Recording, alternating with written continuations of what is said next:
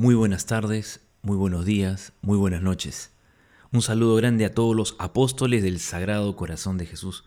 Nuevamente nos encontramos después de bastante tiempo para hablar un poquito sobre esta espiritualidad que tanto bien le hace a la iglesia. El día de hoy quisiera compartir con ustedes un texto que encontré no hace mucho y que me pareció interesante, sobre todo cuando uno quiere ahondar un poco más en este amor a Jesucristo. El texto es de un libro que se llama Devoción al Sagrado Corazón de Jesús del Padre Jean Croiset. Y el tema de que vamos a hablar el día de hoy es los efectos habituales del amor perfecto a Jesucristo. Empezamos en un momento.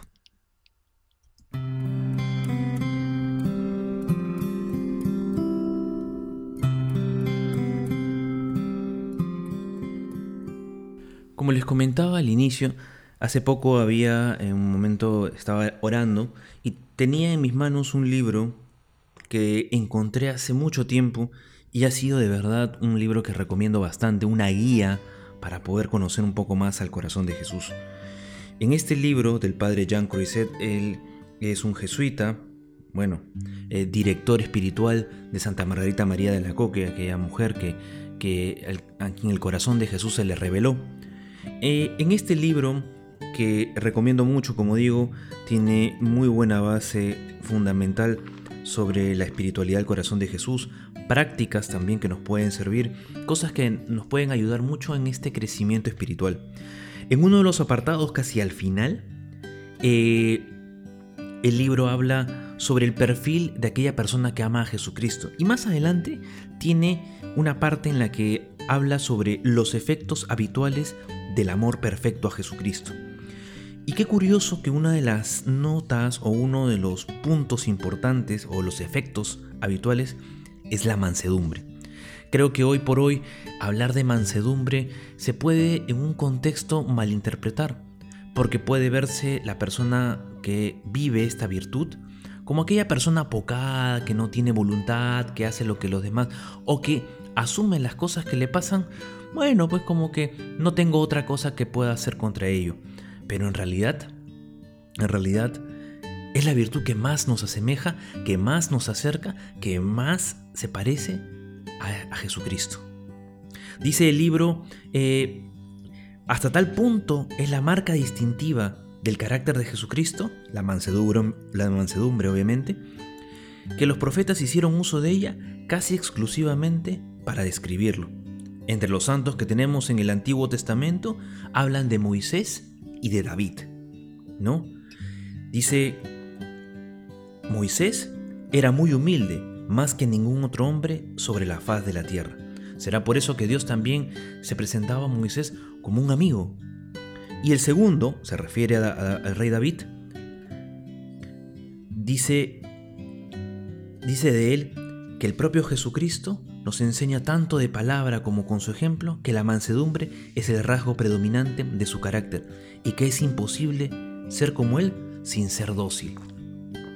Muchas veces, hermanos, creemos que nuestro propio carácter o nuestra propia forma de pensar tendría que ser, tendría que imponerse entre los demás para poder nosotros eh, eh, mm, tener la posibilidad, la capacidad de poder decir algo, de poder hacer algo, ¿no?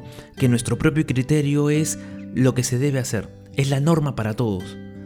Pero de verdad una persona dócil, una persona que se adecua, que se adapta, una persona que tiene pasión por Jesucristo, mira al Maestro y mira cuán amable, cuán dócil, cuán tierno era, ¿no? Este Jesús que se dejó que se dejó traicionar, este Jesús que dejó que sus amigos lo abandonaran, este Jesús que fue llevado a casa de Caifás, luego a casa de Pilato, este Jesús que nos, nos enseña que obedeciendo la voluntad del Padre podemos encontrar dicha, vida, felicidad.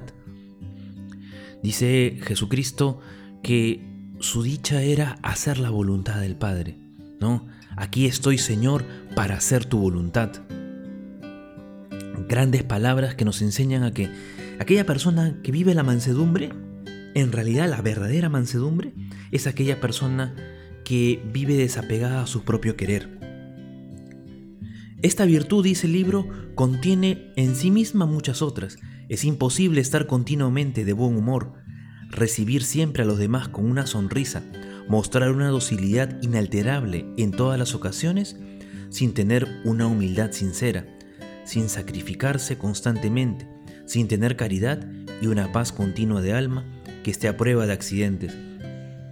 Muchas veces algunas personas creen que, que bueno, no, yo soy manso y humilde de corazón, pero a la primera tempestad que viene en el alma, a la primera dificultad, y vaya si en estos tiempos hay dificultades, hay tempestades en la vida, problemas económicos, problemas de salud, una pandemia que parece que va a pasar pero que en otros lugares está rebrotando. A veces podemos sentir desesperación, a veces podemos sentir también que el Señor nos ha abandonado, que se ha alejado de nosotros. Y nuestra fe empieza a titubear, empieza a tambalear, empieza a, a tener eh, a, quién sabe, a quebrarse, a ponerse a prueba.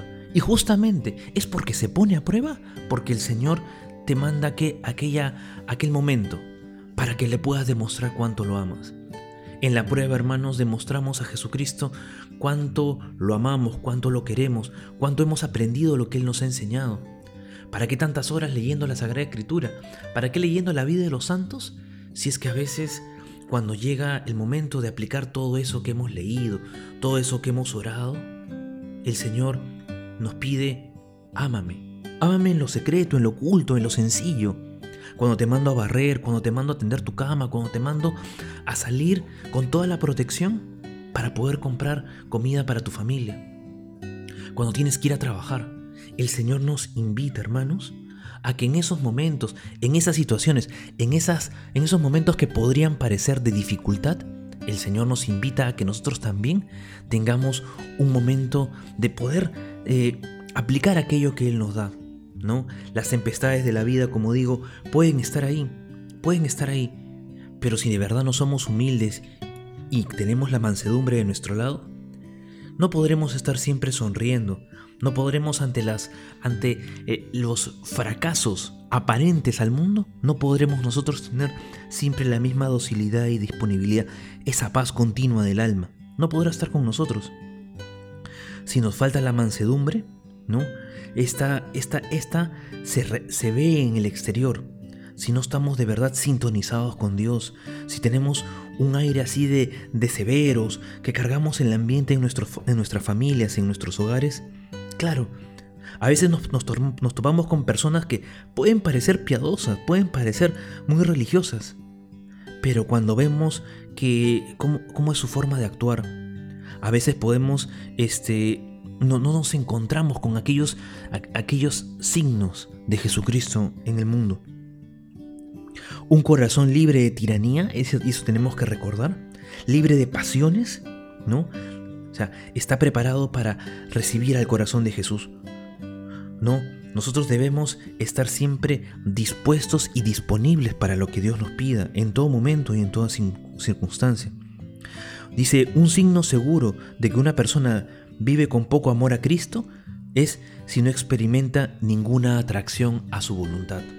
¿Seguimos la voluntad de Dios? Estamos como Jesús en Getsemaní. ¿Quién sabe orando constantemente, pero diciéndole y pidiéndole al Señor, a Dios, Señor, que no se haga mi voluntad sino la tuya, que no se haga lo que yo quiero, sino lo que tú quieres, Señor, porque reconozco que eres el Señor de mi vida, el Dios que me mueve, el Señor que le ha dado salud a mi familia. Todos los días, hermanos, nos levantamos con ese ánimo y bendecimos a Dios y estamos dispuestos a recibir las cruces que el Señor nos manda y de la manera que nos mande esas cruces? A veces creemos que no. A veces creemos que nuestro propio carácter y nuestra propia forma de ser es la manera que debería, debería actuarse. Y a veces no somos lo suficientemente eh, sencillos y sinceros para decirle a Dios cuánto lo amamos, cuánto lo queremos, cuánto necesitamos que Él invada nuestro corazón, que Él invada nuestra vida.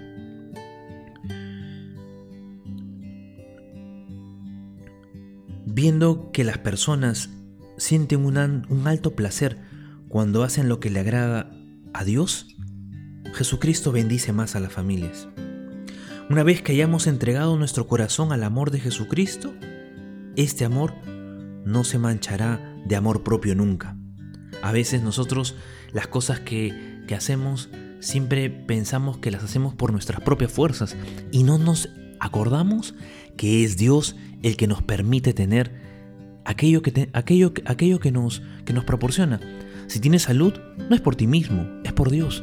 Si tienes un talento, no es porque lo has cultivado necesariamente solamente tú, sino porque Dios lo permite, porque Dios lo quiere, porque Dios así te lo ha permitido.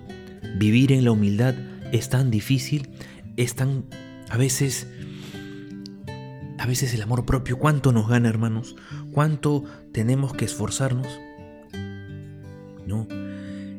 Dice, quienes están atados a sus ocupaciones, a su lugar de residencia, a su propia comodidad o a cualquier otra cosa, no pueden servir a Dios con libertad de espíritu, porque están esclavos de su propia voluntad. Hermanos, no seamos esclavos de nuestros propios apetitos, no seamos esclavos de un mundo que nos invita a actuar a veces en contra de la caridad.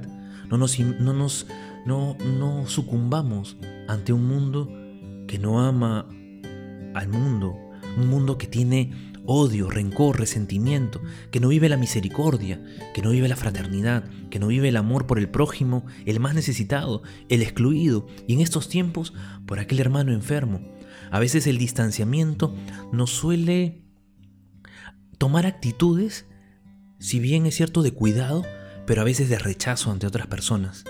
No dejemos que la situación actual haga que nuestro corazón se vea, quién sabe, ensuciado, quién sabe, se vea eh, minado por aquellas actitudes que no le agradan a Dios, aquellas actitudes que, quién sabe, Jesucristo no desea.